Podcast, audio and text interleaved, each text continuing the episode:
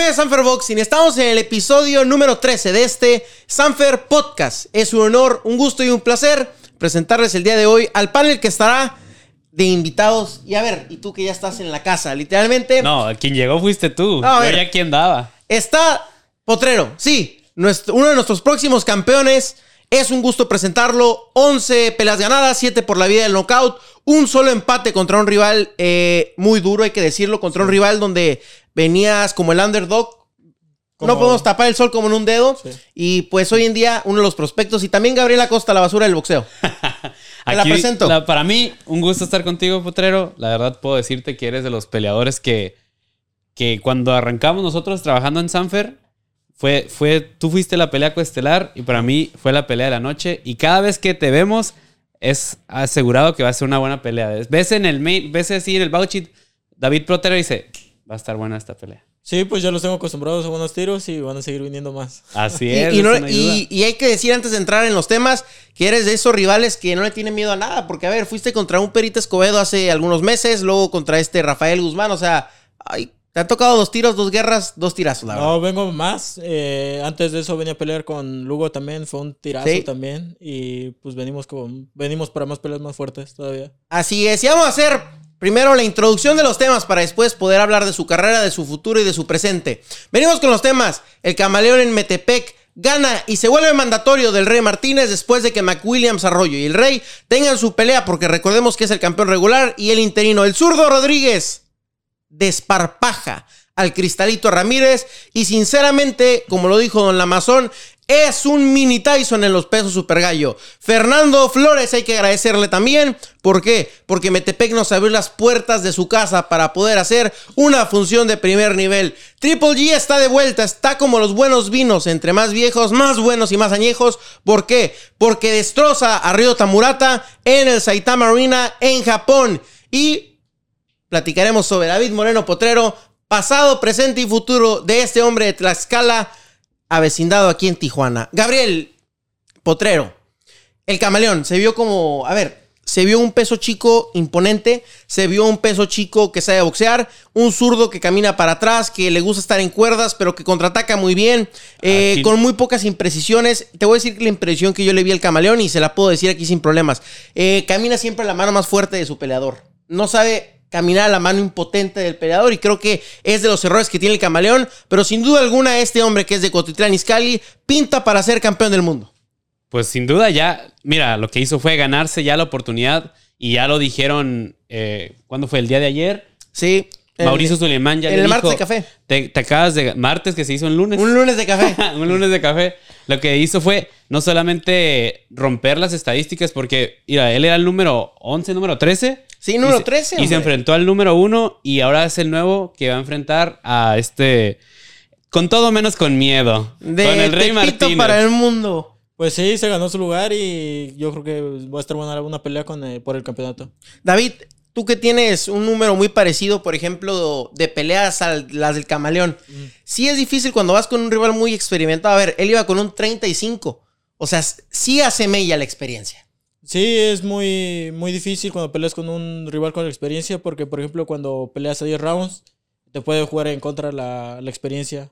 Sí. Sí. Oye, eh, Gabriel, pocos veíamos poco, eh, probable que ganara este el camaleón. Te voy a decir por qué. Porque iba con un rival que era el número uno del mundo. Pocos y tú, tú y yo estamos asegurando que iba a ganar. No, a ver, pero poca gente le veía posibilidades al camaleón.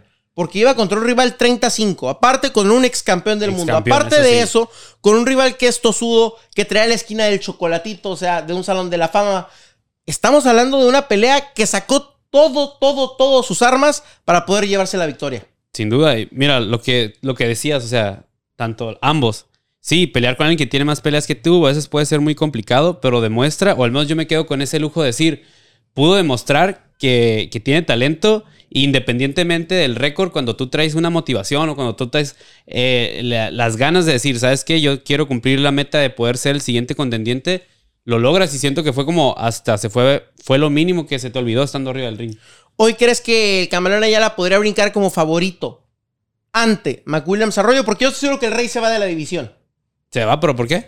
Mira, Potrero, si ahí te digo mañana da ciento. A ver, tú eres un 140. 140. Si te digo mañana, eh, da 130 y 100, no, 135 a lo mejor si las das. Da 133, ¿las vas a poder dar? Va a ser muy complicado. no, es muy complicado, llegarías muy desgastado a la pelea. Desgastado. Es lo mismo que el rey. El rey, a ver, batalló para dar 115, es más, no las dio, dio 117. ¿Cómo le pides que baje a 102 otra vez? Pues Es imposible. Para mí todavía es posible. O sea, yo no creo que quiera perder el título. Pues existe la posibilidad, pero puede llegar muy desgastado. Muy desgastado. Y aparte, David, la neta, si vas a ganar en una defensa 200 mil dólares, te voy a poner el ejemplo, tú a lo mejor hoy días, ¿sabes qué? 200 mil pesos. O ganar en una división arriba 800 mil, ¿a qué le apuestas? Pues te vas a ser doble campeón, pues ya lo intentó. Yo creo que Bueno, seguiría falló, con mi título. Pero de todas maneras hay buenas bolsas, o sea, ¿por qué negar la oportunidad al rey? Pero, ¿cómo que, cómo que negar la oportunidad? Ah, perdón, al camaleón. A ver, y el rey de negar la oportunidad de ganar esas bolsas, hombre. Que nos deje la división y vamos con McWilliams Arroyo. Es que mira, lo que te voy a contar ahorita. Este vato es bien canelover. Y siempre y cuando viene al tema, alguien que esté relacionado con Eddie Reynoso, con el Canelo de volada, lo está gusta, defendiendo. no. Ajá, se le olvida con quién trabaja. Oh, Y se le olvida de quién estamos hablando. A ti se te olvida de qué mano comes, hombre. de todas No, maneras, no se me olvida, aquí andamos al 100. Pero bueno, hablemos de lo que fue la pelea. Muy controversial. Sinceramente, sí ganó. Me, ale- me alegra. Yo tenía previsto esto. Y lo que se queja todo, y que puedo decir la verdad, es que pues se la pasó corriendo la No, mayor no, parte no, de la pelea. Y gana, no creo que haya ganado por correlón. Gana porque supo de dar un buen desempeño, supo ser inteligente, tuvo sabes- estrategia, pero sí puedo decir que recorrió mucho el ring. Nada de box, te voy a decir por qué. A ver. El camaleón siempre es un rival que jala a su rival hacia las cuerdas. Y que desde las cuerdas inicia la combinación de tres o cuatro golpes. No tira más combinaciones de seis, siete, ocho golpes. Es un peleador de combinaciones cortas. Eh, tiene mucha variedad de golpes. Y creo que le pasó factura eso a Christopher Rosales, que aparte nunca supo, yo creo, pero no hizo mella, que iba a, Metepec, un lugar a 3.000 pies, 3.000 metros sobre el nivel del mar. O sea, son muchos factores. Pero son muchos ¿Tú, factores. tú qué opinas al respecto? ¿Cuál fue tu opinión viendo la pelea, viendo los highlights, lo que sucedió? Sencillo como esto, David. Si un peleador le gusta correr el ring, ¿por eso es malo? No, no es malo, es- el boxeo es de estilos. Hay, ¿Sí? boxeos- hay estilos que son fajadores, otros son estilistas, hay otros que les gusta mover- moverse mucho en el ring. Pero lo más importante es que conectes golpes. Si conectas golpes, gana la pelea. Si por ejemplo, puedes tirar muchos golpes, pero si van al aire, pues no, No valen. nada. O si van los guantes es lo mismo, no Sí. pasa nada. Y aparte, tú me podrás decir, cuando enfrentas a un zurdo se te nubla el mundo. Sí, eh, boxear con un zurdo es dificilísimo. Si tú le dices un derecho, hey, voy a, vas a pelear con un zurdo. No quiere pelear con un zurdo. Desde ahí entonces su, su, su cabeza empieza a hacerse. eh, se embaraña porque es muy Sí. difícil pelear con un zurdo. Uno de cada 10 personas es zurdo y pues en el boxeo está más difícil todavía encontrarlos. Ahora, cuando peleas con un derecho es más común. Sí. Pero aún tú siendo zurdo, si vas contra otro zurdo se te complica el asunto. Eh, sí, boxear eh, con un zurdo es difícil y cuando boxean dos zurdos es todavía peor Más porque, complicado. porque hay codazos, hay cabezazos, hay choques, hay abrazos. Es Sí. algo muy, muy difícil que boxean dos zurdos. Ahora, quiero terminar el tema del camaleón con esto. Ya es mandatorio. Sin duda. ¿Crees que al camaleón le alcance para ser uno de esos campeones que haga 3, 4, 5 defensas? ¿Por qué no? Ya, No, te, te estoy no, preguntando. Claro que sí. No te enojes. No por nada, no por nada. Mira, si ya le ganó a alguien que fue un ex campeón del mundo, Sí. que trae, traía el doble, vale gorro. que traía el doble del récord que traía él, yo creo que está listo para poder no solamente darle una muy buena pelea, sino con la posibilidad de poder volverse el siguiente campeón de esta división a su corte. A ver, yo no te estoy diciendo eso. Yo sé que va a ser campeón del mundo contra McWilliams Arroyo. Te Pues, estoy preguntando Te estoy diciendo que si sí. le va a alcanzar para ser Escúchame, un muy buen Te campeón. dije que sí, te dije, puede serlo. Sí, y creo que también terminó. puede hacerlo. David, ¿te parece que el camaleón puede ser uno de los próximos campeones del mundo que sean fuertes en México, como lo es el. A ver, como lo fue Jaime Munguía en 154, como lo fue el Vaquero Navarrete en 122, eh, como lo fue el Gallo Estrada en 115? Pues yo eh, últimamente vi una pelea de un boxeador el que le ganó a Teófimo. Ok, de Vi George. una publicación y vi que la publicación decía lo más preciado que tiene un boxeador es su sueño de la Sí. hambre de ser campeón del mundo. Entonces, si él tiene esa hambre y ese sueño, Con eso lo le puede basta. lograr, sí. Ahí está. Pero avancemos a lo que fue la- el evento cuestelar. Ya hay que cerrar con esto. Cierra, Vaya knockout que se aventó el zurdo a lo que a este joven que, que para mí, yo lo vi como tipo eh, Paquiao Márquez en la cuarta. No sé tú cómo viste ese tremendo knockout. Sí, lo desconectó totalmente. eh, estaba ahí eh, ten- tendido, tumbado en el ring y pues no, lo desconectó completamente. Fue un, Lo- un knockout. Lo desmarejó, lo desparpajó, lo hizo trizas, fue en el primer asalto. Y a ver, eh, y se vuelve campeón juvenil, ¿no? se vuelve campeón con el 122 libras Super Gallo, mismo que ostentaba una pelea antes todavía Picasso, que, que vio acción también. Pero lo que te quiero decir es esto. El zurdo es un peleador complicado en su naturaleza. ¿Por qué? Porque se mueve mucho. No es un peleador técnico. El que me diga a mí que el zurdo es un peleador técnico, me está mintiendo. Es un peleador que pega muy fuerte, se Pues defiende ya, muy ya bien. lo comprobó, ¿no? Ya. No, sí. A ver, 10 peleas ganadas, 100% de knockout. Pero a lo que te voy es, de este peleador tienes que cuidar de las dos manos. Porque a lo que miraba yo, cada vez que tiraba el jab, se lo marcaba en toda la cabeza. Y cada vez que culminaba con el recto, cuando te enfrentas con un peleador como esos, no tienes mucho que hacer, la verdad. Pues cubrirte nada más muy bien y subir las manos porque donde te llegue un golpe te van a descontar y pues ya lo vimos con, con ese peleador. David, ahí te ha pasado que enfrentas un tipo de... A ver, un espécimen como ese, un peleador muy complicado, que pegue muy fuerte. ¿Cómo sacas avante una pelea como esa? Pues a mí se me ha notado mucho en los sparring. Por ejemplo, me han dicho que se dan cuenta cuando un rival no pega porque yo me dejo ir con todo. Y Sí. cuando un rival pega, pues lo contrario, me cuido más y... Sube las manos, ¿no? Ajá, sí. Sube las manos, te dice Fernando Fernández. Sí, sube las manos. Ahora, eh, ¿al zurdo le ves tela para ser campeón del mundo, eh, Gabriel? Pues ya se volvió el campeón juvenil. Ah, a ver, campeón del mundo. A ver, un título absoluto. Pues no, es muy da- temprano, es muy temprano para a asegurar, ver, Gabriel. pero puede lograrse. a ver. No Mira, me di. Es que es lo que no entienden. Él nomás ya debutan y ya pídele al consejo, pídele que te den una pelea del mundo. Déjalos hacer carrera, déjalos hacer Te voy carrera. a decir cuál es tu bronca. A ver, cuando tú ibas a la primaria, tú sabías quién iba a terminar una carrera y quién no. Tú sabías quién iba a ser un burro No. desde niño y quién iba a ser el niño de los 10. Nah, nah, tú desde el ¿Sabías kinder o no sabías? Entonces también, desde que vas al gimnasio a los 4 o 5 años, entonces quién tiene tela para ser buen campeón del mundo o tela para ser un calador y se acabó. No me lo quieras adelantar. Puede, tiene la posibilidad. Pero déjalo disfrutar. Acaba de ganar un campeonato y ya le quieres a huevo que gane otro. Ah, entonces si quieres ir a potreo tú, oye, ¿sabes qué? Vas muy bien, pero ¿qué crees? Nunca vas a ser campeón del Yo mundo. nunca le digo Dile eso. Yo si sí quieres creo ya, que tú vas a ser campeón del mundo. Si quieres, dile eso. Pero No, bueno, Mira, le gusta meter cizaña. pero miren.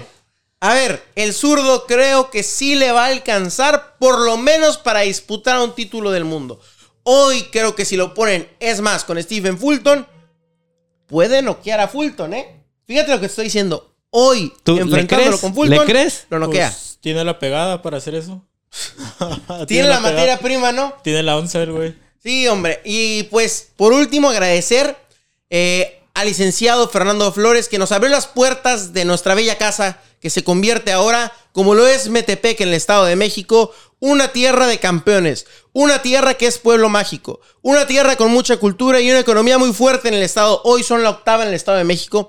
Quiero volver a agradecer a Fernando Flores que nos abre las puertas de su casa. ¿Por qué? Porque vimos una arena totalmente llena, vivimos una arena que estaba alardeante de qué más podía venir. Es raro, es complicado una arena llena y es lo que la gente no entiende. Y aparte, eufórica. Eh, se le entregaron al camaleón, se le entregaron al zurdo y aparte una arena muy respetuosa donde, a ver, cuando no queda el cristalito, en vez de festejar la gente se calla y empieza a tratar de, facilitar la camilla para que entrara a la zona del ring. Agradecer al licenciado Fernando Flores y ahora sí, de rebolón ping-pong, vámonos con este hombre. La pelea Y- que y qué tenía, bueno, mira. tenía un montón A que ver. no se hacía. Qué bueno que tenemos aquí un compañero de Jaime Munguía porque vamos a destrozar y a desparpajar. Ay. Golovkin. Golovkin gana en el noveno asalto en el Saitama Arena allá en Japón, luciéndose, creo yo, de manera perfecta. ¿Por qué? Porque los primeros cuatro rounds le entraron golpes a Golovkin, pero nos muestra que aún aguanta. Nos muestra que aún puede sobrepasar mareas. Y del quinto hacia adelante hizo suya la pelea. Tiró más combinaciones que las que tiró mismas con el propio Canelo. A ver, hay que saberlo. Murata está aquí y el Canelo está acá. Pero lo que quiero decirles es que se ve Pero aún también, mejorando. también di, también di la verdad. ¿Cuánto no le entró en los primeros rounds? Estamos hablando de eso, Gabriel. No te adelantes tirándole gloria. Dime la verdad. Sí, ganó y todo lo que tú quieras. Pero te puedo decir que los primeros rounds sí hubo mucho, mucho lo que le entró. Y lo habíamos hablado. ahorita. Lo habíamos hablado. Las basuras entró pasan por ellas todos entró- los jueves. Déjame hablar, gritón. Déjame Síguele, pues, hablar. Dile a Ernesto que te deja hablar, por Síguele, favor. pues. Bueno, ahora sí Síguele. continuamos. Sí. Ganó y mira, eso estaba previsto desde hace mucho tiempo. O sea, lo que decíamos, tú eres compañero de Jaime, tú sabes cuántas veces él no ha dicho que quiere enfrentar a. Golovkin. De hecho, por eso se dio a conocer, porque al principio él, él quería pelear con Golovkin y ahí se dio a conocer y después le dieron el campeonato de los Super Welter. Sí. Potrero, yo te voy a hacer una pregunta directa a la flecha. ¿Hoy Golovkin pierde con Munguía? ¿O Munguía pierde con Golovkin? Pues tenemos a un Golovkin de 40 años que no los aparenta, pelea muy bien. No los Fue- aparenta. Fue a derrotar a alguien a, a su casa. Y vemos a un Munguía que viene en crecimiento, que viene, viene con todo. Entonces, pues va a ser buen tiro, pero pues, yo estoy con Munguía. A ver, me contestaste muy bonito. ¿Quién gana? no, ¿a quién le vas? A ver, me puedes decir, mi corazón está con alguien, pero mi dinero está Pero con el lo otro. pusiste con la espada contra la pared. voy por Munguía por su juventud. Munguía por su juventud. Gabriel. Obviamente con Munguía 100%. La verdad, puedo decir A mis ver, ahorita respetos. que estamos afuera del podcast, Es me una dijiste, leyenda. No, Munguía.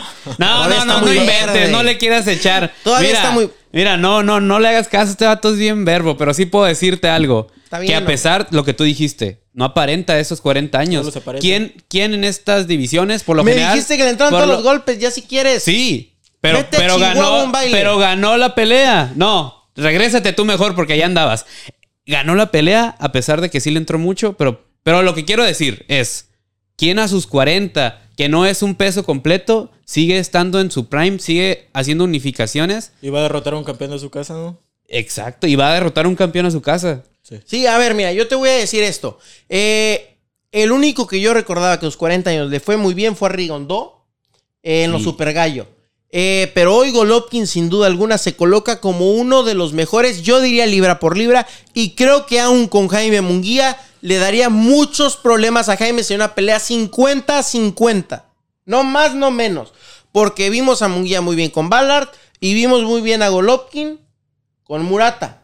Seamos realistas, ¿quién es más complicado? ¿Murata o Ballard? Pues es más complicado Murata. Pues sí, por algo era campeón. Eh, pero con ello quiero decirte que si Golovkin está interesado, nos marque porque nosotros queremos esa pelea. ¿Ok? Y le puede marcar a él. A Que Potrero, él, hombre. que él habla directa, roomie de él directamente habla con Munguía. Su roomie, hombre. Ahora sí, vámonos con el invitado de esta noche.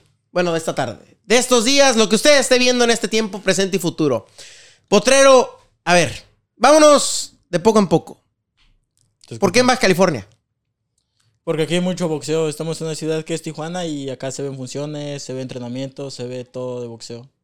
Ahora, eh, el moverte de Tlaxcala sí fue una proeza complicada porque sales de tu casa, sales de tus comodidades, sales, dejas a la familia. eh, probablemente, a ver, dices que sí vas a Tlaxcala con frecuencia, pero supongo que hubo un momento donde dejaste de ir algún, algún año, alguna Navidad y dejas allá a todo el mundo. Sí, dejé todo. eh, también estuve dos años sin ir a Tlaxcala y pues sí es muy difícil dejar un lugar tan pequeño y... ¿Cómo te diré? Eh, Venir a una gran ciudad. a una gran ciudad, exacto. Eh, yo vengo de un pueblo pequeño, llegar a una ciudad como Tijuana, pues fue un cambio muy, muy radical. Eh, David, estás en una cuna de boxeo totalmente en la zona norte. Tu primera impresión cuando llegaste, quién estaba, dónde estaba, Eh, a ver, el terrible, no sé si lo viste ahí, a Munguía, a Fernando Fernández. Glorioso, ¿no? Pues yo llego y quedo impresionado porque vengo de un lugar donde no hay boxeo y llego y abren la puerta del gimnasio y veo como a 15 peleadores profesionales, unos haciendo sparring, otros pegando al costal y digo, wow, me sorprendió. Algo que tú me mencionaste hace rato y no sé si tú escuchaste. Te pregunté, ¿cuánto tiempo tienes en Tijuana? Me dijiste cinco años y me dijiste eso, que tú ya venías aquí con la meta de decir, yo voy a ir a ese gimnasio, voy a hacer carrera aquí. En, en- desde antes, desde, Tlaxcala, tuviste esa idea de decir, voy a ir a la zona norte, ¿ese es el gimnasio que tengo que ir? Sí, porque tenía un tío que era boxeador y entonces él ya entrenaba ahí, ya, ya sabía qué onda ahí con el gimnasio. Entonces me platicaba yo decía, wow. Me platicaba que había un montón de peleadores profesionales y que hacían sparring muy fuerte. Y entonces yo me, me echó a volar la mente y ya cuando llegué allá me, me di cuenta que Entonces, era cierto. desde Tlaxcala ya tú, ¿cuántos años tienes boxeando realmente? ¿A tus cuántos empezaste a boxear? Mm, A los 11 años empecé a, a boxear. O sea, hoy tienes casi 10 años en el boxeo. Eh, pues 11, luego 12 tuve una Olimpiada Nacional, luego dejé de entrenar 3 años y ya fue cuando llegué a Tijuana. Y todo hice peleas amateur aquí en Tijuana y ya debuté como profesional a los 17. ¿En qué momento tomas la decisión de brincar al profesionalismo, David? Porque, a ver, en el amateur no hay dinero, la No, verdad. no hay dinero. Eh, creo, una frase que creo que la dice Chávez es que se tiene que tener hambre para Sí. poder debutar en el profesionalismo y hambre realmente. Eh, ¿Por qué debutar en el profesional? ¿Qué fue lo que te orilló a ti a debutar? Más que nada porque no me gusta el boxeo amateur, no me gusta pelear con guantes de 12 y con careta. Sí, Entonces yo quería... Con camisita y todo. A los 16 años yo le dije a Fernando, ¿sabes qué? Yo quiero debutar. Y me dijo, ¿te sientes listo? porque quieres debutar? ¿Quieres dinero o qué quieres? Le digo, no, no es por el dinero, pero pues no me gusta pelear amateur. Y él me dice, pues yo siento que te estás adelantando. Tienes 16 años, entonces primero cumple 17 y te debuto. Y fue así. Un pacto. Cumplí los 17 y me debutó. ¿Y dónde te debutó David? Hay que contarle esto a la gente. ¿Dónde te debuta Fernando Fernández? Yo debuté aquí en una función de Sanfer. eh, esa vez Oh. peleó el Carlos Ornelas contra un filipino. Y pues fue un debut soñado. Yo me acuerdo que siempre me veía en una función de box azteca con mi, con mi short blanco y mis guantes Cleto Reyes. Entonces Sí, fue, un rojitos, ¿no? fue un debut soñado. sí. Oye, eh, mi David, y después de eso, sinceramente, pues empieza una vida de ensueño que has llevado, yo creo, en el profesionalismo y tienes 20 años, 11 peleas ganadas, 7 knockouts, un empate. Y en semanas pasadas estuve platicando con Fernando Fernández y me dice, es que este muchacho quiere sangre, este muchacho quiere las mejores peleas, cosa que es complicado encontrar. Pues sí, queremos crecer, queremos avanzar y para eso pues yo creo que no, no va a ser fácil y tenemos que co- escoger rivales que, que me den renombre y pues son, tienen que ser rivales duros. Y la pasada fue, yo creo que un peleador de renombre. Y la antepasada, ¿no? Porque También. peleaste con dos peleadores que sí son algo controversiales, sinceramente. Pero algo que también me di cuenta que tú casi, casi toda tu carrera la has hecho aquí en Tijuana. Nomás has salido una vez a Mexicali. Mm. Tu, tu carrera está hecha en la baja. ¿Algún lugar donde te gustaría en algún momento que te dices, quiero salir de la baja e ir a otro lugar de México a pelear?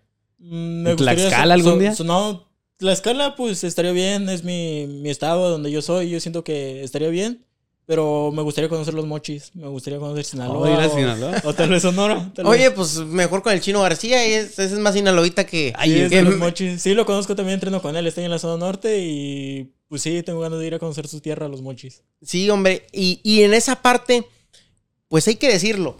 Eh, te has hecho localmente, has enfrentado peleadores locales, pero uno que no fue local y que lo traía Don Chepo Reynoso, que a las mismas abaches se le complicó, que muchos rivales le tienen miedo porque sí es un calador. O Es sea, muy sí es, defínelo como un calador, ese es un es calador. un calador duro que le ha ganado invicto, que ha quitado invictos. Al Superman se lo quitó. eh, el Perita Escobedo. Y me recuerdo que esa pelea fue. Pues muy dura. Emocionante, Muy no, dura. Se definió en el último round para mí. Sí, fue una pelea, pues yo siento que gané bien, pero es un boxeador duro. Es un boxeador duro que va a subir al, al ring y te va a dar guerra, seas quien seas. Yo recuerdo bien ese día que la gente estaba emocionada, gritando. Te traías tú mucho, mucha porra ese día, te gritaban de todo para animarte, para, para decir sal. Yo recuerdo hasta, fue una pelea donde hasta tuviste un knockdown, pero te levantaste y, y ambos salieron, creo que dieron el- la, para mí la pelea de la noche, esa noche en Sonkis, que fue, nues- fue nuestro debut Sí, fue nuestro. trabajando ahí y la verdad fue emocionante. Pues sí, fue una pelea muy dura y yo sabía que venía de quitarle el invicto al Superman, entonces cuando me dijeron Jonathan Escobedo, "Mm, ¿quién es? Ajá. Y empiezo a ver su récord y veo que tiene varios invictos y que el último con el que voy a pelear era el Superman y le ganó. Entonces dije, es un rival duro, pero le puedo ganar. Y pues sí, salió durísimo el güey. Y ahora la siguiente. Yo creo que tú ya eres. Bueno, ya te tocó ser coestelar y luego el estelar en Sonkis. Y diste una. Igual, una pelea. Cambiando de lo que fue Perita. Ahora lo que fue el Furioso. ¿Cómo describirías esa pelea que para mí fue hermosa? O sea, fue una pelea de donde toma y daca. Yo creo que. Pues me toca tomar fotos aquí en Sanfer. Yo me acuerdo que ese día tomé fotos y decía, wow, que. De, de los dos saqué unos golpes bien, bien cabrones. Sí, porque cuando peleé con Perita, esto, entonces dijeron, hey, él está listo para hacer grandes cosas, está listo para estelarizar. Y en un momento me ofrecieron la pelea con Furioso, hey, está Furioso, y dije, está bien, la aceptamos. Entonces, para, yo creo que dar esos saltos, pues tienes que enfrentar a rivales duros. Sí, y, y que no hay que entrar en detalles, pero esa pelea con el Furioso la pedían más ustedes que la otra esquina, ¿no? Pues es cuestión de mi entrenador, porque la vez pasada eh, yo había se había dado la, la pelea y estaba hecha y me lastimé, no- me lastimé la mano y luego me cortaron. Entonces la pelea se movió para diciembre y se iba a hacer en, ahí en Guanajuato. Y dijeron al último, ¿sabes qué? La pelea no se va a hacer y se olvidaron de la pelea. Neta. Y después la volvieron a ¿Es esa cortada que traes aquí, la que Ajá, te refieres? creo que sí se mira, ¿verdad? Sí. Sparring. ¿Quién, quién fue? ¿Quién en la zona norte fue el que te cortó? Pues un peleador que lleva una pelea no, No, es muy hombre. bueno. estamos, en, estamos, Ay, en, estamos en un Te- sparring. hubieras dicho que el tiburón o Jaime Munguía, hombre, algo, algo bien. Fue el que menos te imaginas, fue el que me cortó. Sí, Estaba haciendo un- un sparring. mosca. No, un de mi peso, pero mm, no es de un nivel así que digas Alto. es muy bueno. Ajá. Entonces estaba haciendo sparring. Y en eso yo siento que, no sé, como que me agaché y sentí acá el golpe y me quedé así en las cuerdas. Y le digo, espera. Y ya me dijo, a ver qué tienes. Y ya me dice, te corté. Y ya en lo que fueron y me quitaron la careta, ya tenía mi cara llena de sangre. Oye, pero lo- los sparrings ahí en el zona norte me imagino que son no duros, durísimos. Ahí en, en la zona norte es muy, muy buscado porque eh, llegan de todos lugares, llegan tanto de otros gimnasios como de Estados Unidos a hacer sparring. Venezolanos, el chino que es parte con Y ustedes. llegan ¿no? venezolanos, llegan de todos lados, imagínate. Y entonces, pues te fogas muy bien ahí, en la zona norte. Sparring sobra. Vi la otra vez, ¿habían que eran dominicanos o de dónde eran también? Eh, un dominicano está ahí, estaba un amigo también de Holanda, viene de todos lados, venezolanos, estaban ahorita varios de Inglaterra, también llegaron. En serio, sí, Y- en serio, en serio te lo O sea, juro es que internacional el rollo ahí, pues, ¿no? Sí, llegan de todos lados ahí. Oye, eh, me imagino, a ver, tú has- vas al Otomí, eh, vas con Jaime Munguía. ¿Cómo es un tipo de concentración allá en, en el Otomí? Eh, pues es muy difícil. Yo iba muy emocionado porque siempre había querido ir al Otomí. Entonces me preguntaban, hey, yo, yo el día que me digan, vas a ir al Otomí, adelante, yo dejo todo. No lo piensas dos veces. No la pienso. Ajá, entonces cuando me dijeron fue excelente. Y ya cuando llegué allá, pues te concentras porque para donde voltees a ver son árboles. Y no llega ni la señal. Na- Hay que ser ah, sincero. tenemos internet allá, pero Es muy leve, la verdad. O sea, tienes que subir un cerrito o demás, ¿no? No, sí hay modem allá de, de Wi-Fi, pero pues sí, te digo, para donde voltees a ver son árboles. Entonces llego y veo muy ahí, veo el terrible. Entonces, pues fue una muy buena experiencia para mí. Y, y dormir literalmente con ellos, porque por más que son cabañas y cabañas, Sí. pues es un espacio reducido que al Sí. final del día desayunas, comes y, los, y cenas con ellos. Sí, pues yo estaba ahí al lado del, del cuarto de Munguía y me sorprende Munguía porque es alguien que se concentra muy bien, muy bien. Él no sale para nada, para nada de su No, cuarto. sale, no baja Toluca. Nada, nada, nada. Él me decía un, un señor que estaba allá, mira, dice, ve a Munguía, él por qué no sale, por qué nada. Está concentrado. Y sí, no salía, nada más a, a veces ni para comer le tenía que llevar su comida porque estaba ahí y no Mm. salía para nada. Es un, como en un modo zen. Concentrado totalmente. Ahora, mi David, hablando y viendo hacia el futuro, ¿qué viene para ti? ¿Cuáles son tus sueños? ¿Cuáles son tus metas? ¿Qué, qué ganas te quedan de, de seguir en el boxeo? Pues tengo mucha hambre, soy un boxeador muy joven que va creciendo, brinqué de 8 a 10 rounds, vengo enfrentando a rivales fuertes y para este año quiero un campeonato. Eh, hoy en día militas en una división que son las 140, que están poco movidas porque hay un solo campeón, pero... Y está que quiere subirse a la 147. Sí. ¿Ya te quieres de- subir, David? No, no. No, el campeón. Bueno, el yo te campeón, digo, el sí, campeón. que, avisa, quiere, que quiere dejar todos los títulos vacantes. Sí, eh, ¿crees que en, en cosas te ves con un campeonato absoluto? Porque aunque este me diga payaso, yo sí te quiero ser campeón del mundo. Eh, Tengo 20 años, peleo 10 rounds, entonces el campeonato del mundo se pelea 12 rounds, ya tengo experiencia un poco, a pesar de que tengo pocas peleas, yo siento que me he fogueado muy bien a los sparring, entonces pues muy novato no estoy y me veo a los 23 siendo, Siendo campeón del mundo. Sí. Y, y también, digo, Gabriel no me dejará mentir y que complemente esta parte, el sueño de muchos es ir a los Estados Unidos a ganar mejores bolsas. Sin Sí, duda. espero pronto poder pisar los Estados Unidos y pues buscar las grandes bolsas y las grandes peleas. ¿En qué arena? ¿En qué arena te gustaría? Me gustaría pelear en Las Vegas. Sí, no, hombre. Yo eh. acabamos En- de en ir. el T-Mobile Arena Acabamos de ir, mira, te la vas a pasar a todo dar. Las Nomás Ve- que, nomás que no te juntes con nosotros en esos días, que andamos, andamos muy traviesos por allá. No, tú, tú andas travieso, yo estaba metido en Nos el desvelamos y tú tienes que estar bien concentrado. Yo creo que Las Vegas es el sueño de todo boxeador, entonces me gustaría ir a pelear allá. No, en alguna arena o en donde sea mientras sea ahí. Mientras en Las Vegas. No, Sí. claro. ¿Te Y- imaginas ver tus nombres colgados de los pendones de los hoteles ahí en Las Vegas? ¿Potrero contra quién? Pues en momentos en que me ponga a divagar sí me veo ahí. Pero pues yo te digo, me veo ahí- hasta los 23 años. ¿Y tú? ¿Tu meta es seguir en los 140? ¿Te gustaría seguir? ¿Sientes que es tu división así natural donde Pues es lo que estaba. Ayer estaba hablando con eso con mi entrenador. Que pues Ya, tengo justo. apenas tres peleas en, 140? en 140. Tengo una donde pues llegué caminando así a la, al pesaje. Después con Jonathan Escobedo allí 63 y medio. Y esta última con, con Rafael Guzmán, que di Furioso. super ligero. Entonces, pues yo siento que, que me voy a quedar en la 140. Si hoy, David, le pusieras nombre a tu próximo rival, ¿quién sería? Alguien debes de traer en la mente.